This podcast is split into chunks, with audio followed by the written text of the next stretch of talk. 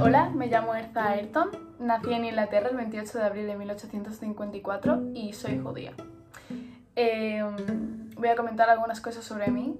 Em, durante mi adolescencia participé de manera activa y abiertamente en movimientos feministas y le llevé bastante la contraria a mis padres, declarándome agnóstica.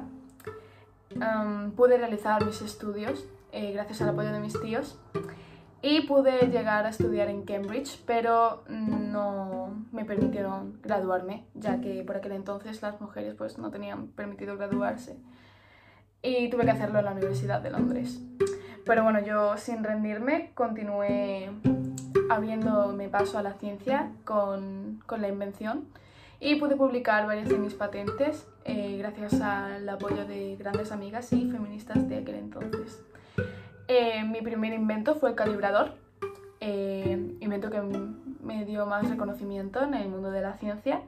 Y posteriormente pues me, interesé más por el camino de la electricidad, campo en el cual conocí a mi profesor y futuro marido, William Ayrton, y fue gracias a esos estudios por los que pude realizar mi investigación sobre el arco eléctrico, la cual me llevó a ser mucho más reconocida y a ser aceptada en la institución de ingenieros eléctricos y también aceptada como socia.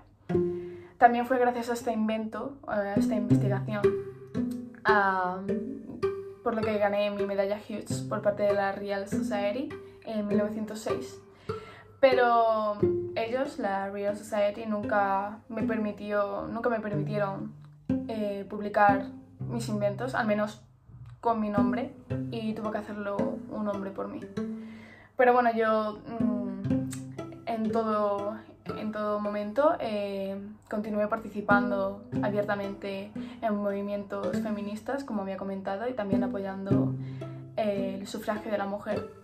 Y lo último que quería comentar antes de despedirme es que espero que a día de hoy se continúe luchando eh, para que ninguna de nosotras necesite de alguien más para poder realizar y cumplir sus sueños.